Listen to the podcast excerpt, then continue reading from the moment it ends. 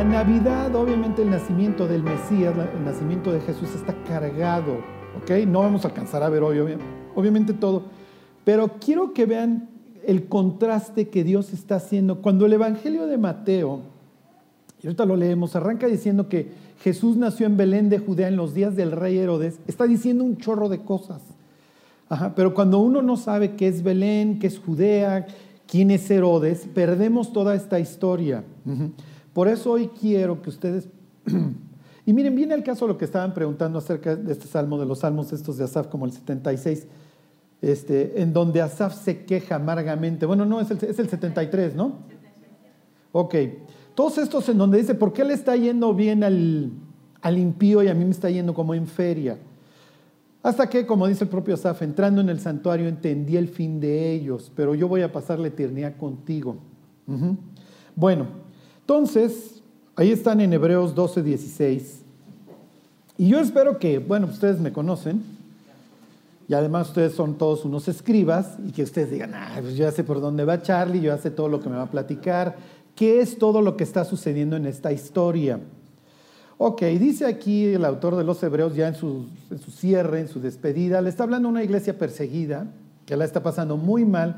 La carta de los Hebreos es una carta que tiene por objeto estimular a los creyentes y a que retengamos firme, como dice la misma carta, sin fluctuar la profesión de nuestra esperanza, porque fiel es el que prometió.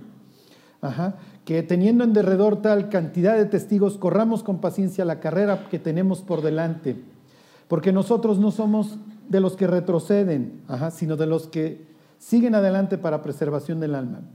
Ok, entonces les dice 12, 16, no sea, ahí están, no sea que haya algún fornicario o profano. Es una palabra ahí bastante extraña que no usamos en el día a día. No sea que haya algún fornicario o profano como Esaú. ¿Ok? Y luego aclara que por una sola comida por un plato de frijoles, ¿se acuerdan? Frijoles bayos, frijoles rojos,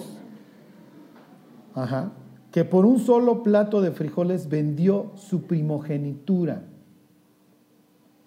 Ok, el primogénito era el líder de la tribu, era el líder del clan, obviamente era el, era el, hermano mayor, ok. Esa era la tradición, no siempre. En el caso de Jacob, bueno, el que va a eventualmente heredar la primogenitura es obviamente José, Flojera que un tipo como Rubén fuera el líder del clan. Él va a ser el juez, él es el que tiene que ejecutar las penas, él es el que tiene que eh, vengar si hay un muerto en la familia, es el que tiene que ir a buscar al, asesino. Si una persona de la familia cae en desgracia y se acuerdan, vende su tierra, bueno, es el que la tiene que ir a redimir, etc. Díganme un ejemplo de un padre de, familia, de un, de un primogénito, de un redentor en la Biblia. ¿Mm? Vive en Belén. ¿Mande? Vos, exactamente, vos redime, ¿se acuerdan? A, Ruth, que acaba siendo una familiar cercana de él. ¿Se acuerdan que el cuñado, si la mujer no daba a luz y moría el marido, el cuñado la tenía que tomar para que no se perdiera el apellido en Israel? Y se hacía la ficción de que el hijo era hijo del muerto, no del tío. ¿Sí se entiende? ¿Ok?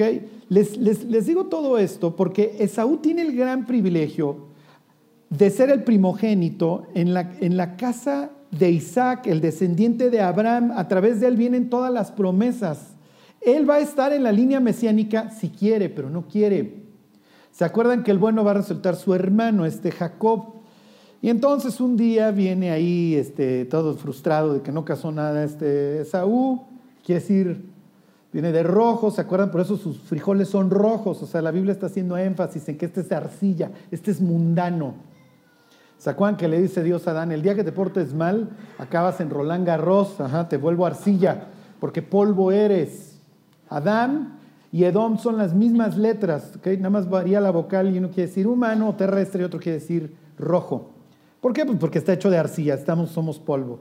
Y entonces se encuentra a, a Jacob que era como niño de cocina. Él ve cómo juegan fútbol ahí en la cascarita y él, juega memoria con su mamá y etcétera, ¿se acuerdan? Entonces llega el hermano y este se está echando sus frijoles y le dice, ¿dónde vienes? No, pues de cazar y no agarré nada. Oye, ¿me das de tus frijoles? Y el otro que es un desgraciado, este Jacob, porque sí lo era, ¿se acuerdan? Le dice, como sabe que el otro es un troglodita, le dice, te doy mis frijoles, nada más véndeme tu primogenitura. Y el otro le dice, pues yo para qué la quiero si al fin me voy a morir. Y por el plato de frijoles deja todos estos derechos.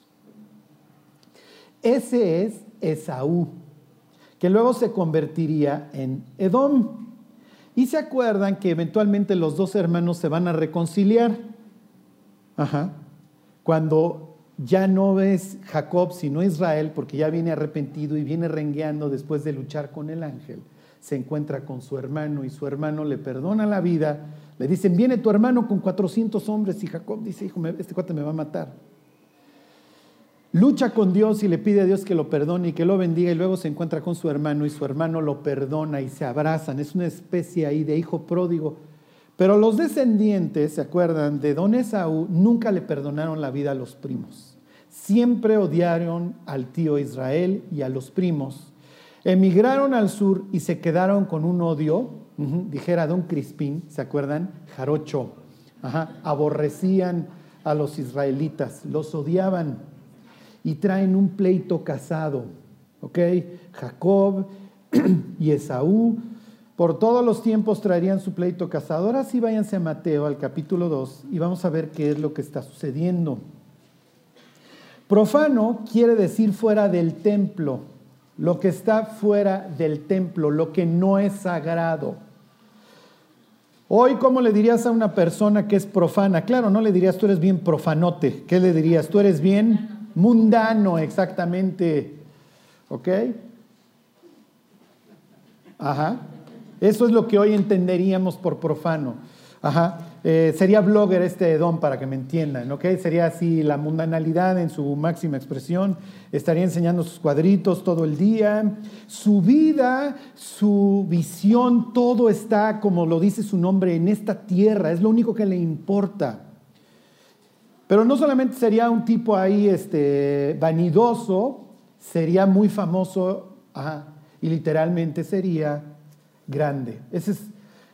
Miren, cuando nosotros pensamos en Herodes, ¿qué es lo primero que les viene a la mente cuando ustedes piensan en Herodes el Grande?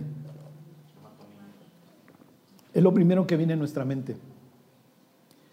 Para los israelitas antiguos y para las personas que viven en esta provincia, Herodes es el grande, es un enfermo mental, es un loco, pero finalmente un loco que ha vuelto millonarios a muchísimas personas. Ajá. El, título o el apodo del grande no se lo ganó, no crean que por, por malandrín, ¿eh? realmente es Herodes el Grande. Ajá. Les pongo este ejemplo, este es el puerto de Cesarea, este es el puerto, el primer puerto en la historia de la humanidad artificial. Tenía pilotes de no me acuerdo, creo que más de 20 metros de profundidad y no crean que había abusos de Pemex en aquel entonces. ¿eh? O sea, era puro riñón como sus trabajadores. Este puerto se va a volver tan famoso que va a rivalizar con el de Alejandría. ¿Ok? Cleopatra alucina, Herodes. y Herodes vive histérico con, con ella porque sabe que le está rivalizando. Si han leído, yo espero aquí todos se acuerden varias veces, todas estas referencias que el libro de Hechos hace al puerto de Cesarea. Ahí está Felipe el evangelista, ¿se acuerdan? Este aquí va a estar preso Pablo. Ahí se va a encontrar con un nieto de Herodes el Grande, con Herodes Agripa. ¿Ok? Este puerto de Cesarea es increíble. Ahí estuvimos cuando hicimos el viaje. Tiene un teatro, ahorita les enseño la foto del teatro, tiene un hipódromo, además de, imagínense, el puerto, y el puerto con todo lo que implica, porque el puerto implica, piensen en Lázaro Cárdenas, piensen en Veracruz, piensen en Mazatlán, ¿qué implica? Machaca, lana, ¿ok? Comercio, impuestos, eh, tarifas, eh, ¿cómo se dice? Exacto, arancel, ¿ok? Y de repente Herodes trae una derrama de dinero a los israelitas, obviamente los herodianos, por eso se llaman herodianos, lo aman, lo adoran. Porque Israel es una nación que pasa de manos, Israel tiene que preguntar en las, en las mañanas ahora quién me está gobernando, porque pasa de la noche a la mañana, literalmente lo veremos, pasa del dominio de los babilonios a los persas. Y de los persas un día amanece, pues ahora soy griego, y luego los griegos se dividen, y hoy soy Seleucida, y mañana soy Ptolomeo, y luego vuelvo a ser Seleucida, y un día, por ahí del 60 antes de Cristo, pasa un romano que se llama Pompeyo, Obviamente están peleando los paisanos por ahora quién gobierna y obviamente los romanos a través de Pompeyo dominan la zona y luego Pompeyo, bueno, ya no Pompeyo, los romanos van a colocar a un tipo loco, bastante astuto que se llama Antípater y su hijo, que le va a salir corregido y aumentado, se llama Herodes. Y Herodes va a ser llamado el rey de los judíos, ¿ok? Y es tan hábil este tipo que se alcanza a colar con la alcurnia judía los que les gusta la historia se llaman la dinastía Asmonea y entonces se acaba casando con la hija de los Asmoneos y hasta cierto punto él tiene toda la autoridad ahora, porque está casada con la princesa, para gobernar a los judíos. Es un tipo el más hábil.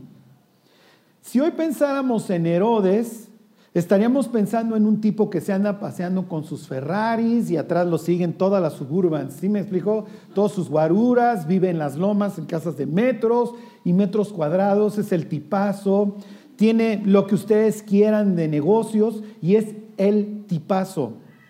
Herodes no es, no es visto como el asesino en aquella época, porque además los locos asesinos se daban pues como ahora. Digo, no, no vayan más lejos, piensen en el teatro.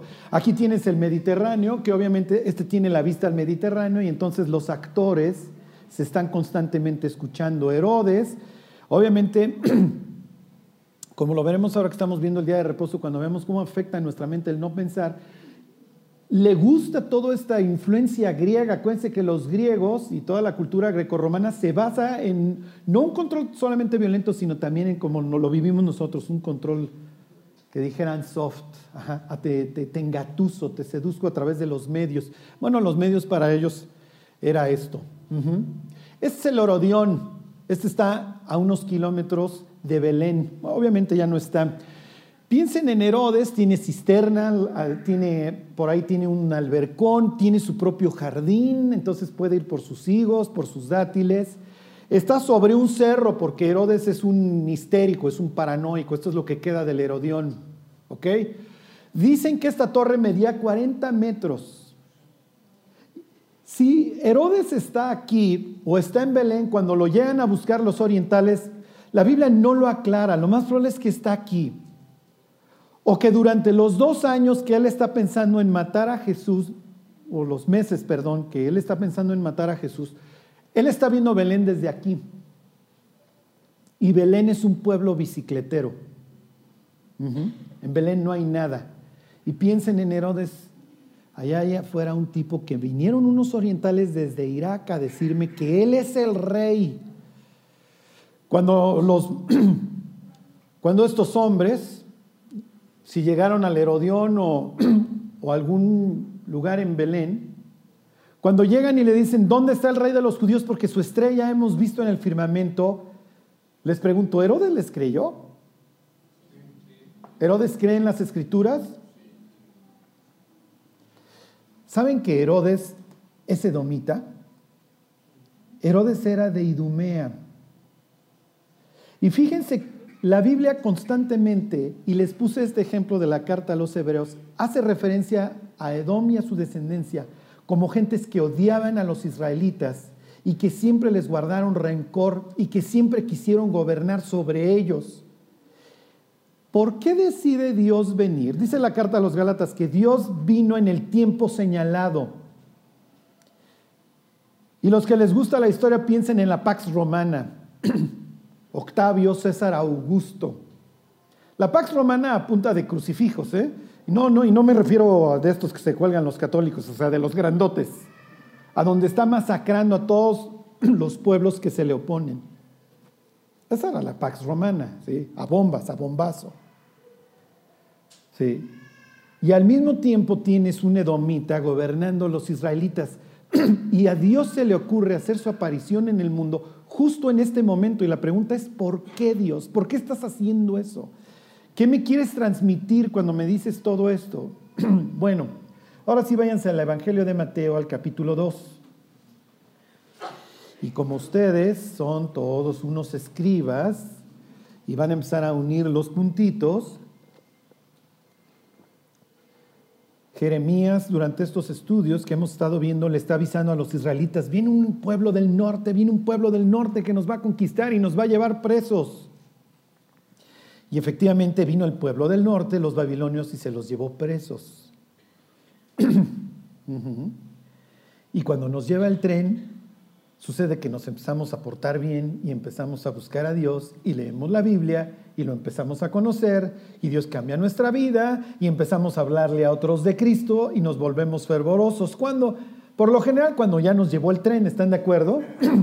Digo, nadie, no conozco a nadie que se haya sacado la lotería y al otro día, ay, voy a buscar a Dios, estoy desesperado. No, o sea, está buscando los boletos para irse a Mónaco, ¿están de acuerdo? Bueno, 2.1. Cuando Jesús nació en Belén de Judea, en días del rey Herodes vinieron del oriente a Jerusalén unos magos, ¿ok? Son, son sabios, esa sería la palabra. Bueno, el evangelista nos está dando ahí ya muchos datos. Nace en Belén de Judea. ¿Por qué? ¿Quién es de Belén? David, exactamente. Y su tatarabuelo, que me lo acaban de mencionar, don Boz y doña Ruth, ¿se acuerdan? Y Ruth, vayan ustedes a saber cómo se cuela en esta historia, porque algún día llegó precisamente a la aduana en Belén y le dicen, tú eres moabita y los moabitas no pueden entrar a nuestra congregación, tú eres fuchi, ustedes profetizaron contra nosotros, alquilaron a Balaam Balaam, ¿qué tiene que ver en toda esta historia, Charlie? ¿Por qué estás echando tanto en la ensalada? Alquilaron a un profeta que se llama Balaam para que los maldijera y Dios le dice, nunca, jamás un moabita va a entrar a la congregación porque ellos les tiraron a matar. Y entra Ruth a Belén, se casa con vos, ¿se acuerdan que va y le descubre los pies? No es que le quitó los calcetines, ¿se acuerdan? O sea que ella iba al grano, digamos.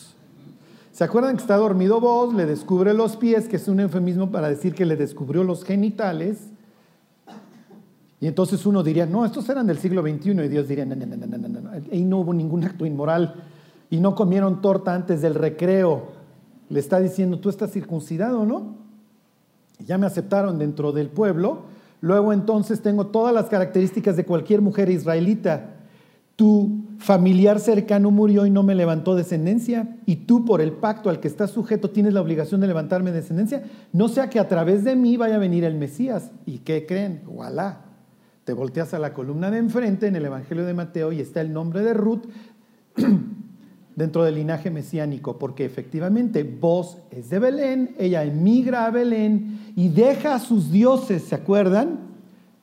Deja que Mos, el dios de los moabitas, y le dice a su suegra, tu pueblo será mi pueblo y tu Dios será mi Dios y efectivamente el Dios de Israel se vuelve su Dios y Dios le da este privilegio y la injerta como nos ha injertado a nosotros en el plan de Dios.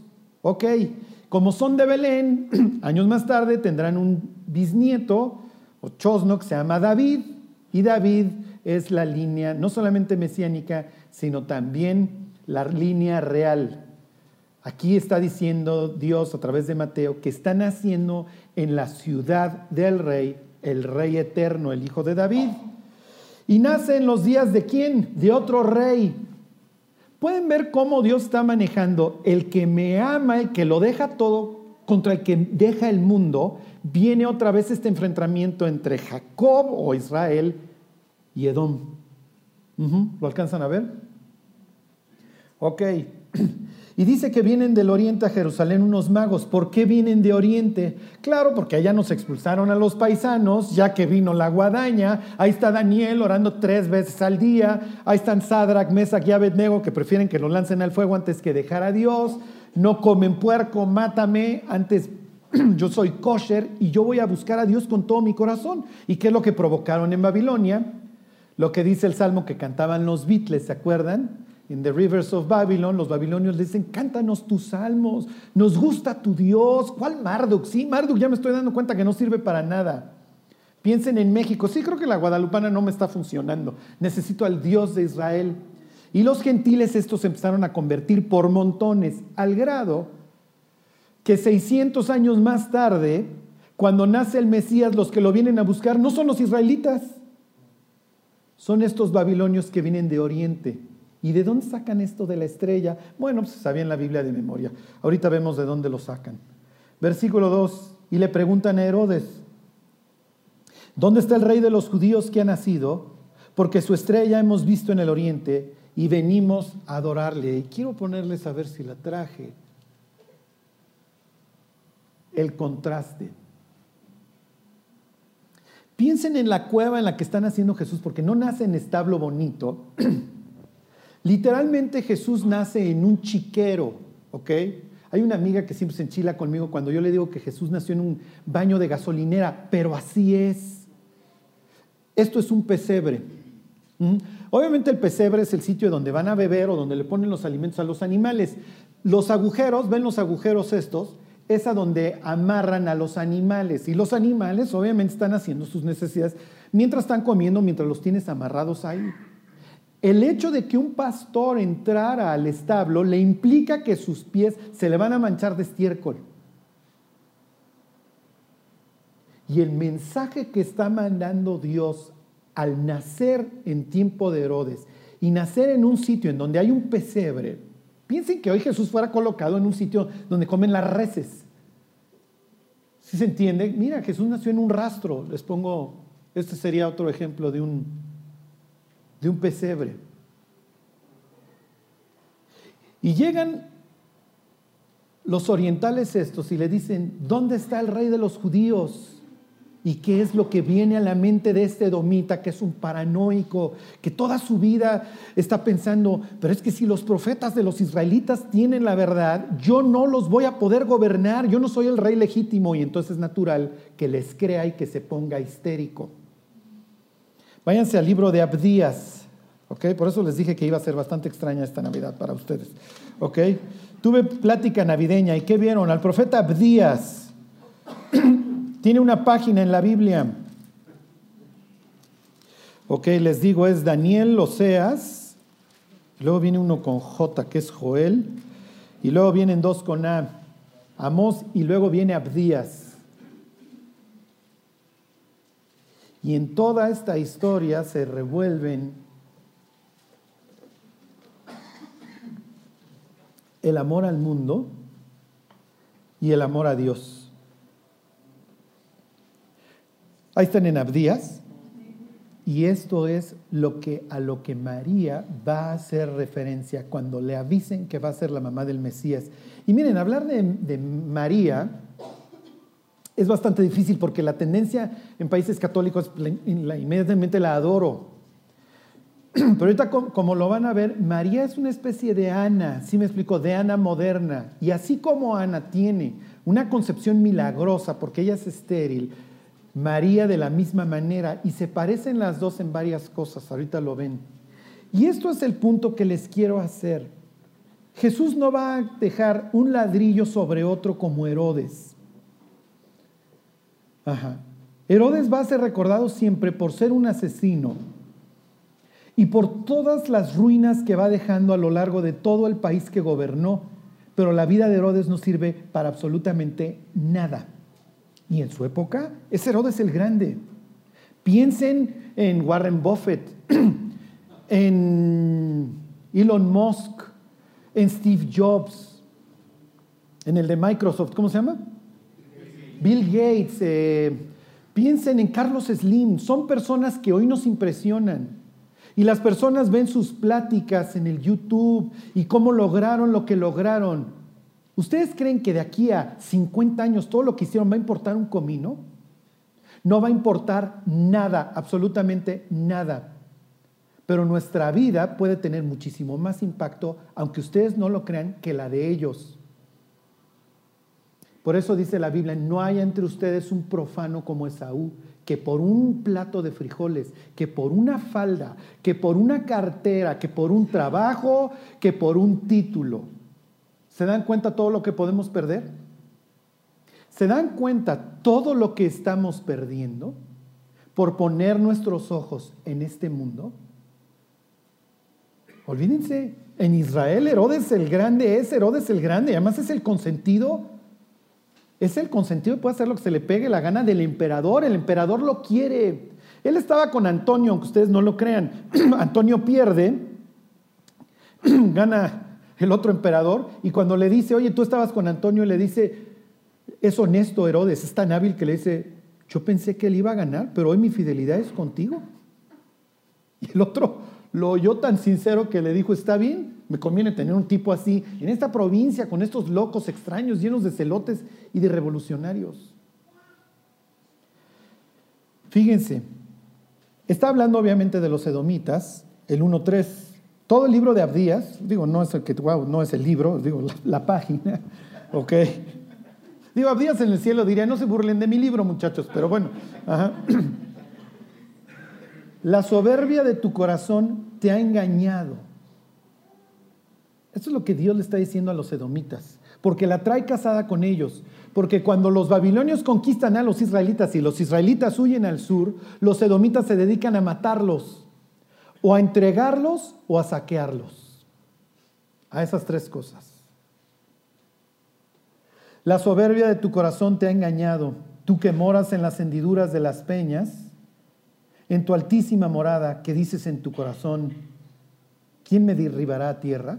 Son palabras similares a las que usan los libros de Ezequiel y Isaías para referirse al diablo, ¿se acuerdan? Versículo 10, por la injuria tu hermano Jacob te cubrirá vergüenza y serás cortado para siempre. Piensen en un loco como Herodes el Grande, que después de que le dicen que nació el rey de los judíos, esto es lo que él trae en su mente, ¿eh?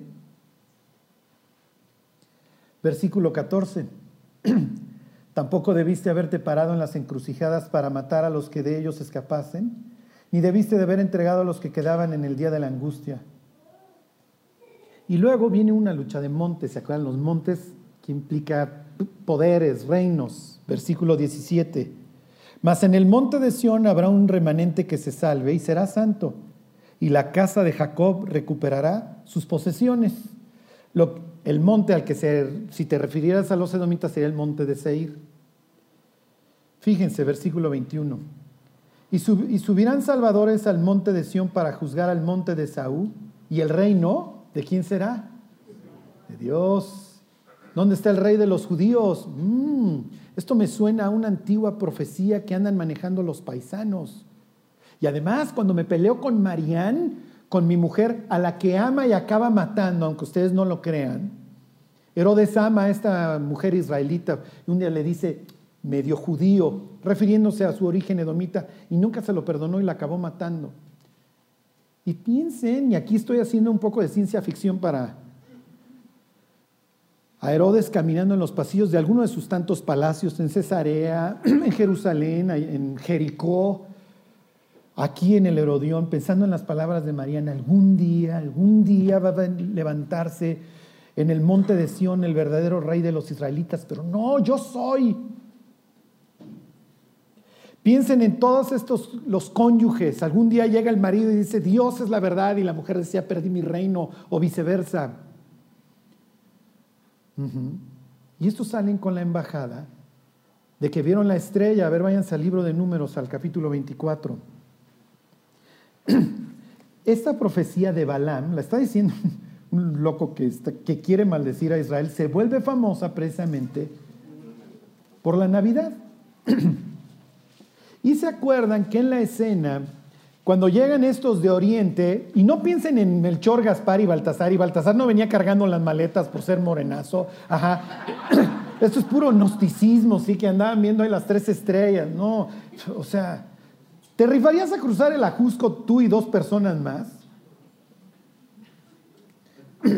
Obviamente es toda una comitiva, por eso dice que la ciudad de Jerusalén se conmovió. Porque de repente llegan estos extranjeros a decirme que ya nació el rey de Israel y yo ni enterado. No, porque no te interesa. Porque está yendo bien con Herodes. Hay machaca, hay lana. Hay Instagram, hay Facebook, hay fama. Hay hipódromo, hay teatro, hay mundo. Estamos viviendo fuera de lo sagrado. Eso quiere decir profano. Fíjense, ahí están números 24. Su estrella hemos visto en el firmamento y entonces, a ver, tráiganse a los escribas. Lo veré, ahí está el 17, 24, 17. Lo veré, mas no ahora. Lo miraré, mas no de cerca. Saldrá estrella de Jacob y se levantará cetro de Israel. ¿Y luego qué va a hacer? Herirá las sienes de Moab y destruirá todos los hijos de Set. Y luego, Tidim Herodes será tomada Edom. Mm. Cuando, cuando salga la estrella y se levante el rey, el cetro, obviamente es una referencia al, linaje real, cuando se levante el cetro de Israel y se siente el verdadero rey, los edomitas les va a ir como en feria. Tú te haces pasar por el verdadero rey, pero no lo eres. Por eso le dicen, ¿dónde está el rey de Israel? Están insultando realmente a Herodes.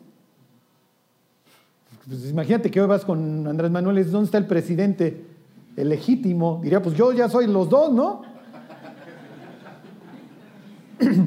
Obviamente va a ser berrinche Herodes. Pues ¿cómo que cuál rey? Pues me estás viendo. No, vimos la estrella. A ver, tráiganse a los escribas, muchachos. ¿Dónde van a ser el Mesías? En Belén de Judea, porque de ahí era David, de ahí es el rey, de ahí viene la familia real. Y tú no eres de ahí, tú eres del sur, mi cuate. Tú eres profano. A ti no te importa Dios. A ti te importa tus puertos, tus tarifas, tus hipódromos. Y no te importa a quién se te ocurra que se atraviese, lo matas. Y si es tu mujer Mariana la que amas, también la asfixias. ¿Qué tan cerca ajá, y qué tan lejos puedes estar de Dios?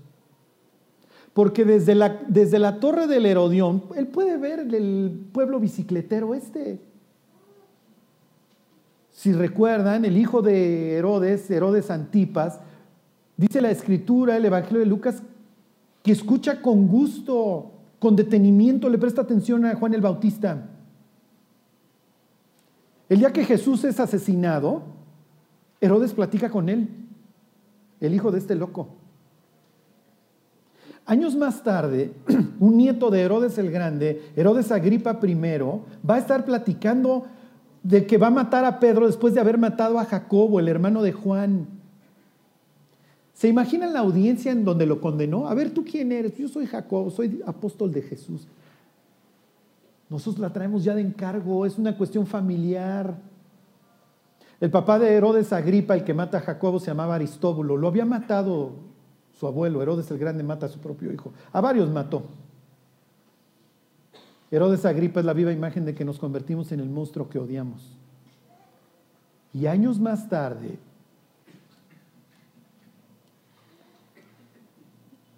en el puerto de Cesarea, Herodes Agripa II, el bisnieto, está diciéndole a Pablo,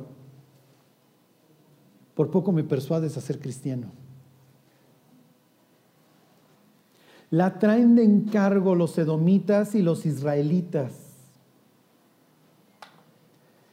Y lo que les quiero decir es, ¿qué tan cerca y qué tan lejos puede estar una persona de Dios? Porque estos cuatro, estos cuatro herodianos conocen unos a los discípulos, otros a Pablo, otros a Juan, otros al propio Jesús, otros lo tuvieron ahí en una cueva, en un pesebre, y pudo haber dicho Herodes el Grande, pues ya llegó el bueno, pues cuando veas las barbas de tu vecino cortar, e irlo a adorar. Pero bueno, regresense a la historia.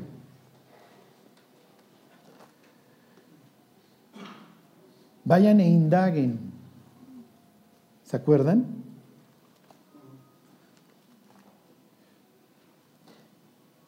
Sucede, y aquí les cuento algo de lo que dice Lucas, que don Octavio César Augusto, como buen emperador romano, le gustaba la lana, y no están llenándose las arcas, entonces algo está pasando, y manda hacer un censo.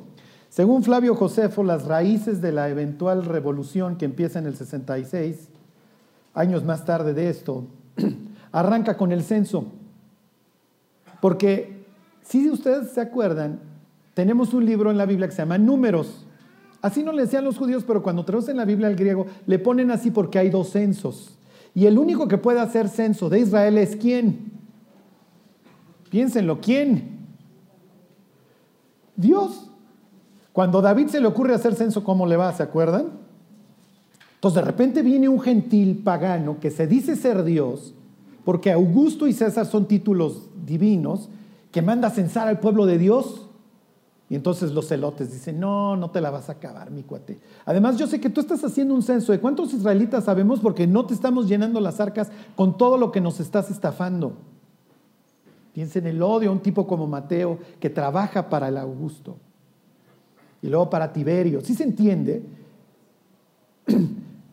José y María son norteños, ellos viven en el norte, viven en Nazaret, pero como ellos son de la familia real y los se tienen que ir empadronar a la ciudad de donde son y entonces van caminando a Belén, no va en burro, acuérdense, María no va en burro, esto es como si fuera en una escalade y llega al Ángeles de Interloma, no, no, no, no, no. Ella viene caminando y ¿qué es lo que hacen a las señoras en los pueblos para que den a luz y para que se encaje bien el chamaco? Pues las ponen a caminar. Y si caminas los 150 kilómetros o los que sean de Nazaret a Belén, pues es natural que llegues con 14 de dilatación. Pues ¿dónde hay? Pues aquí, a ver, pues aviéntenla, así me explico, y ahí, y ahí pare, y ahí da luz.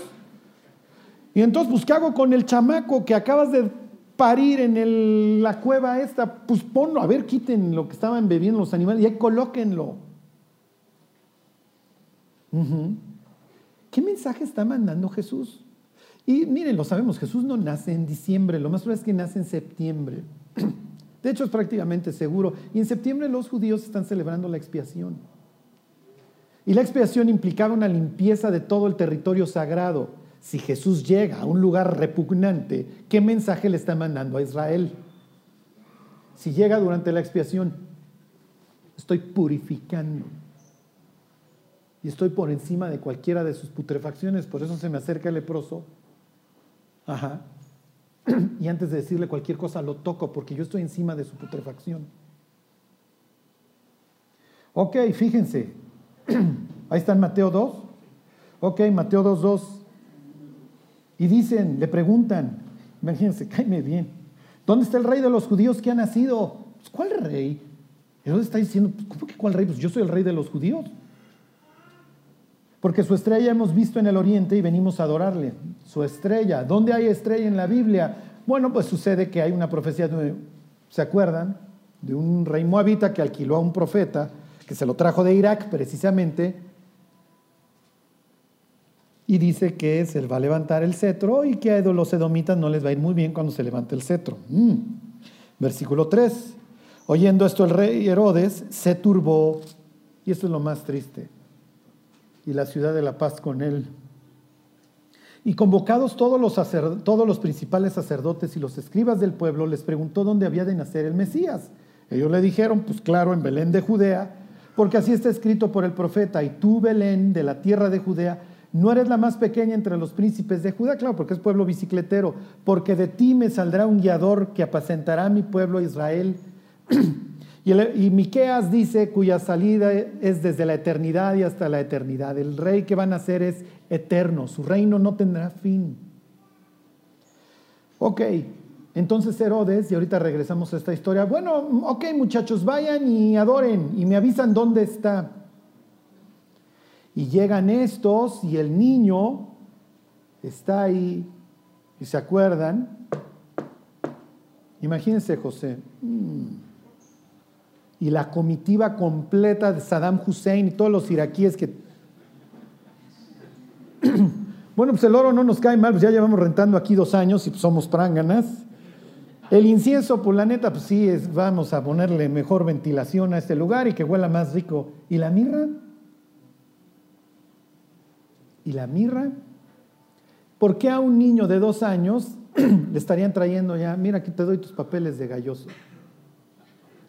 Sí, llegó el cuate de Galloso, oye, y por cierto, y te regalo ya un plan para cuando lo vayas a cremar de grande.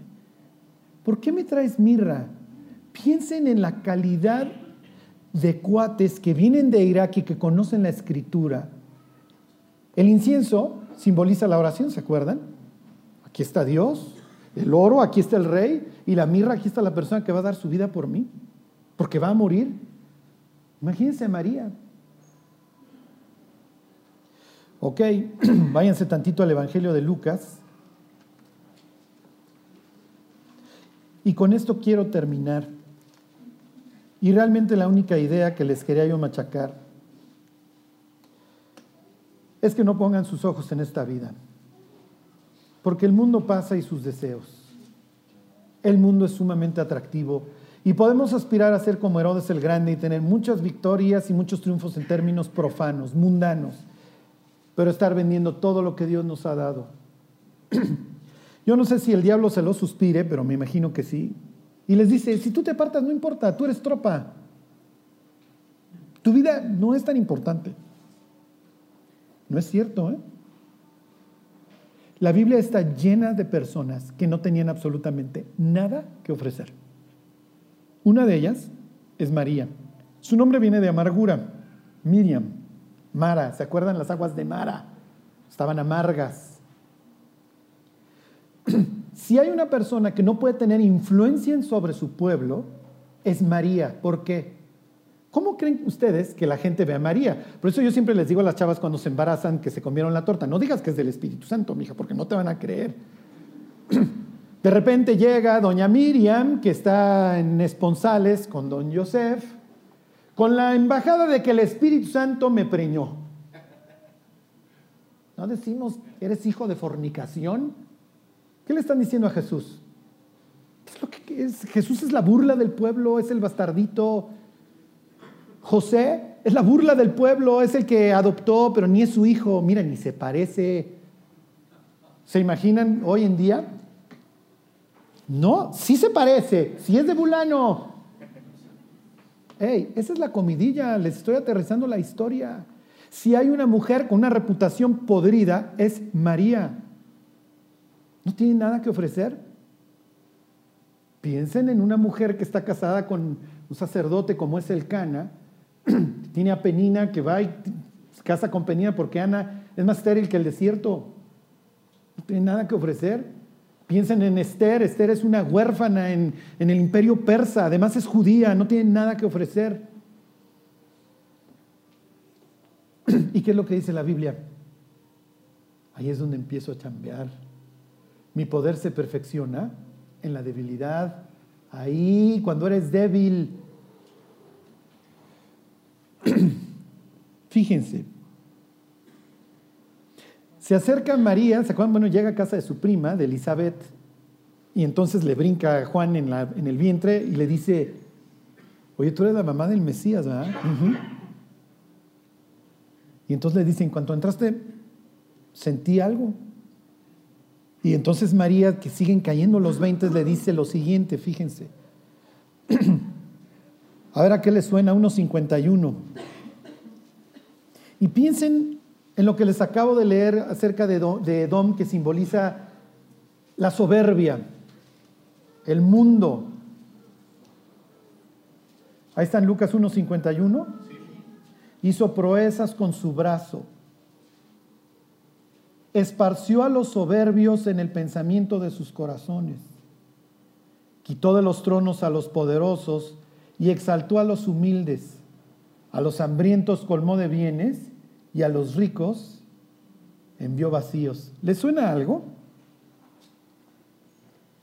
¿Le suena que, que Miriam está tomando de alguien más? Fíjense ahí mismo el versículo 80. y el niño crecía y se fortalecía Perdón, este, no, no, no el 80, está, hablando de Juan. El, el 240. Es una expresión similar, pero este es Jesús. 240. Ahí están. Y el niño crecía y se fortalecía y se llenaba de sabiduría. Y la gracia, el favor de Dios era sobre él. ¿Le suena a alguien? El niño crecía y se fortalecía y tenía el favor de Dios. ¿A quién le suena? No. Váyanse a Primera de Samuel 1. ya les dije.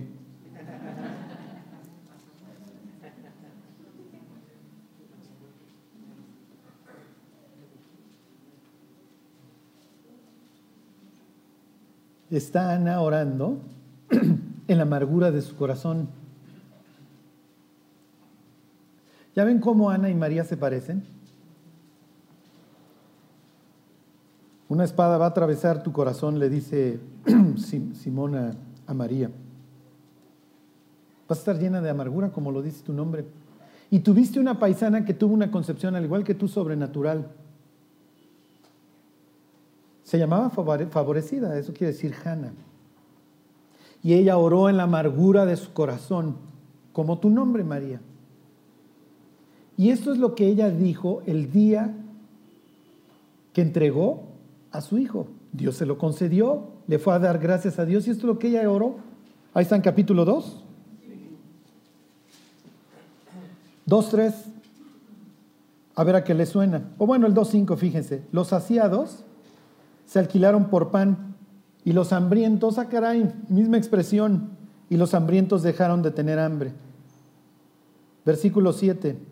Jehová empobrece y él enriquece, abate y enaltece. Él levanta del polvo al pobre y del muladar exalta al menesteroso. Me regreso al 3. No multipliquéis palabras de grandeza y de altanería. Cesen las palabras arrogantes de vuestra boca. Y me brinco al 2.26 para que vean cómo se casan las dos historias. Y el joven Samuel, aquí le pudieras poner Jesús, iba creciendo y era acepto delante de Dios y de los hombres. ¿Ya vieron cómo es la misma expresión? Las dos hacen una oración en donde dicen, Él exalta del polvo al pobre, los hambrientos fueron saciados, nadie será fuerte por su propia fuerza, lo único que importa es que pongas tu confianza en Dios, porque al final del día, el que decide quién enriquece, quién muere, quién vive, es Dios. Y todas las ruinas y monumentos que podamos ver de Gran Herodes son eso, son ruinas. Pero nosotros hoy podemos elegir vivir una vida como la que vivieron estas mujeres de fe y que contra esperanza y que pongamos toda nuestra confianza en Dios y pensemos, Dios, yo tengo de dos. Puedo ser famoso aquí o puedo ser famoso allá. La elección al final del día es nuestra. Para nadie finalmente va a ser un camino fácil, no lo es para todas estas personas que ven el nacimiento de Jesús. Y quiero terminar con esto, con esta parte de la historia. Regrésense al Evangelio de, de Mateo. Igual y aquí les tengo el versículo.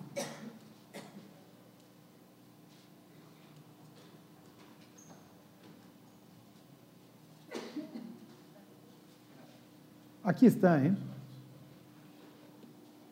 Llegan los magos, adoran a Jesús y el Espíritu, ¿se acuerdan? A través de un sueño les dice que se desvíen. y los papás de Jesús tienen que tomar al niño y llevárselo a Egipto.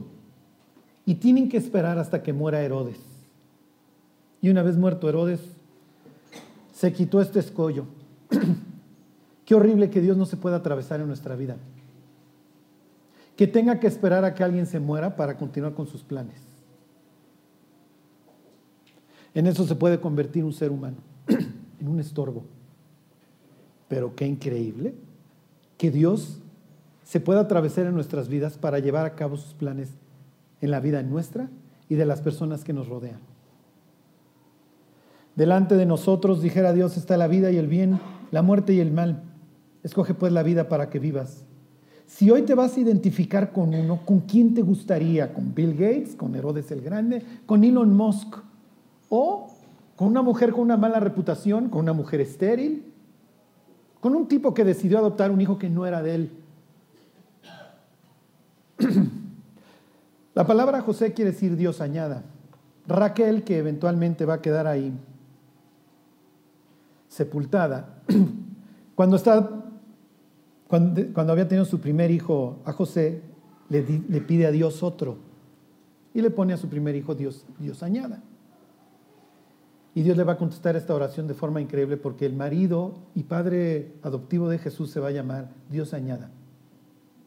Y así como José es un tipo íntegro, que lo único que le interesa es la gloria de Dios, eventualmente Dios añadiría otro que le dice, no temas tomar a María tu mujer por esposa porque lo que tiene en el vientre es de Dios. y ya, el último postdata. Váyanse a, a Jeremías 40, perdón, a Jeremías 31. Cuando Herodes se hace famoso para efectos nuestros, cuando Herodes se convierte en un asesino, el evangelista toma un versículo del capítulo 31 del libro de Jeremías y dice, voz fue oída en Ramá. Raquel llora por sus hijos y no quiso ser consolada. Porque ahí mismo está Benjamín. ¿Se acuerdan? Es frontera y los benjamitas también se los va a llevar el tren cuando los babilonios los conquisten. Y es tal el dolor de los israelitas cuando viene la conquista que lo toma el evangelista y dice, así fueron masacrados en la misma zona los bebés a los que está cazando Herodes, porque Herodes no tolera que nadie más sea el rey. Quiero decirles que Herodes tuvo una, muerte, tuvo una muerte espantosa. Y si tú eres un judío que conoces las escrituras a fondo y recibes el Evangelio de Mateo y dices, así se cumplió la escritura que dice, Raquel llora por sus hijos y no quiso ser lamentada, ¿qué es lo que sigue? Eventualmente, con Cristo vas a reinar. Ahí están 31.15. Así ha dicho Jehová. Voz fue oída en Ramá, llanto y lloro amargo. Raquel que lamenta por sus hijos y no quiso ser consolada acerca de sus hijos porque perecieron. Así ha dicho Jehová. Reprime del llanto tu voz y de las lágrimas tus ojos, porque salario hay para tu trabajo, dice Jehová. Y volverán de la tierra del enemigo, y vaya que volvieron, es hasta los siriaquíes viniendo de lejos del exilio para buscar a Dios. Llévense este regalo de Navidad. Hay salario, ¿eh? Tarde o temprano Dios nos va a recompensar por todo lo que hagamos para Él. En este mundo o en el que sigue, pero hay salario para nuestra obra. Y luego les dice, esperanza, versículo 17, hay para ti también para, también para tu porvenir, dice Jehová, y los hijos volverán a su propia tierra. Algún día Jesús reinará desde Israel, el planeta se gozará con su pueblo, con ese remanente que lo amó, que a lo largo de los siglos quiso ser parte del pueblo de Dios y las diversas naciones que quisimos conocerlo y gobernar también con él.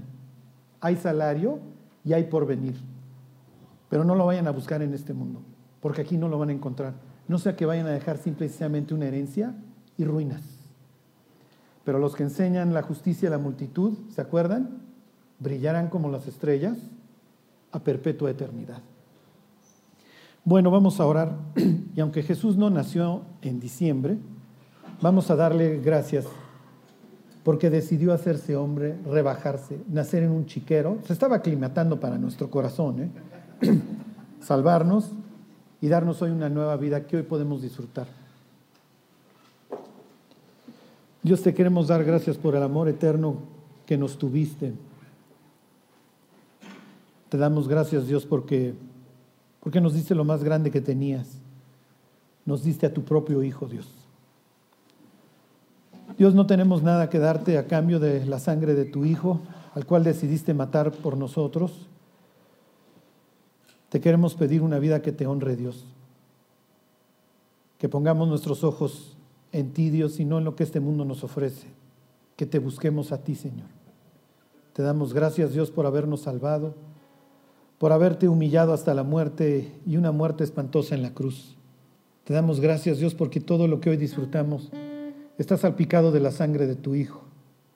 Te damos las gracias, Dios, por nuestras vidas, por nuestras familias, por nuestros hijos, Dios, por todo lo que tú nos has podido dar, Dios, y hoy nos permites disfrutar y amar. Que no seamos unos salvajes profanos, Dios. Que disfrutemos lo que nos has dado y te vivamos agradecidos. Te lo pedimos, Dios, y te lo agradecemos por Jesús. Amén.